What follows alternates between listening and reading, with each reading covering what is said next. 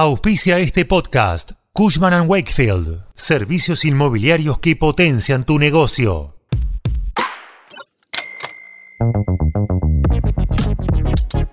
Tras fijar un nuevo tipo de cambio preferencial para el sector exportador, el gobierno confirmó que esta semana apuntará a desarmar todo el paquete de regulaciones vinculadas al sector agroganadero. Te contamos más detalles. Cuando arranca el día, en el tren volviendo a casa o mientras salís a caminar, nosotros te contamos qué pasa y te hacemos la economía más fácil. Soy Fernando Bolán y esto es Economía al Día, el podcast de El Cronista. Seguinos en nuestro canal de Spotify y escuchanos todas las mañanas.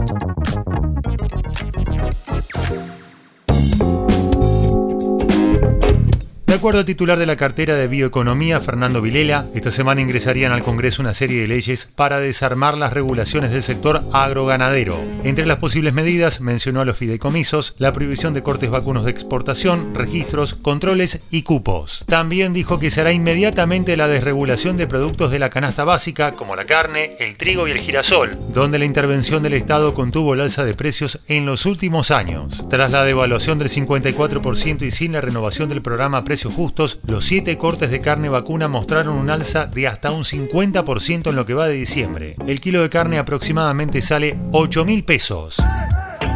En medio de esta suba generalizada y con las fiestas a la vuelta de la esquina, el consorcio ABC propuso al gobierno colocar cinco cortes a precios contenidos en los supermercados. Sería un 40% más bajos que los que se encuentran actualmente en las carnicerías. Miguel Schiariti, presidente de la Cámara de la Industria y el Comercio de Carnes, aseguró que se está exportando carne y que se detuvo a pesar de las restricciones del gobierno anterior, pero aclaró que el 2024 va a ser un año difícil para los consumidores en realidad la gente va, desgraciadamente, la gente va a dejar de consumir no solo carne.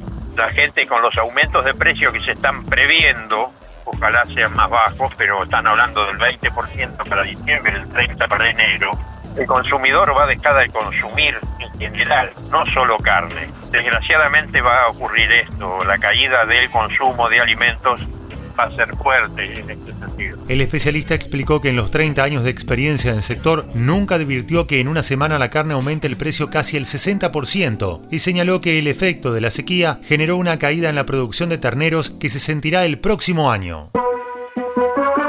Esto fue Economía al Día, el podcast de El Cronista.